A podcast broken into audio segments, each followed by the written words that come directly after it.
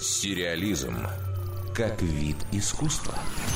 Оскароносная красотка Джулия Робертс, как и многие ее именитые коллеги, перебирается с больших экранов на малые. Правда, речь пока только о планах, но они далеко идущие и необычные.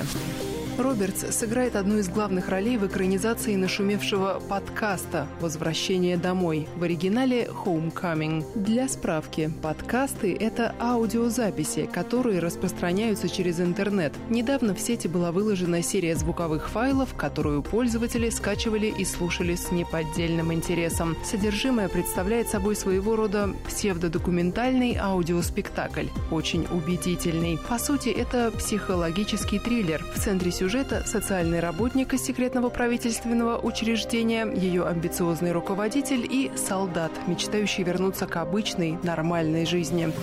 Подкаст был умело смонтированным коллажем из телефонных звонков, сеансов психотерапии и якобы подслушанных разговоров.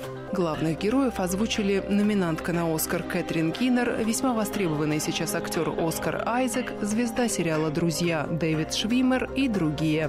Получилось как-то так. promising. I think really encouraging. These guys all seem committed yeah, Heidi, to the process, Heidi, and the I surveys are already trending in a really great direction. Heidi, I Sorry. just don't have a lot of time. God, this terminal is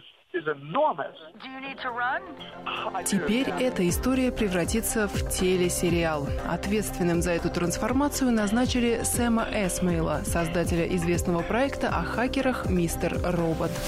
Джулии Робертс достанется роль социального работника.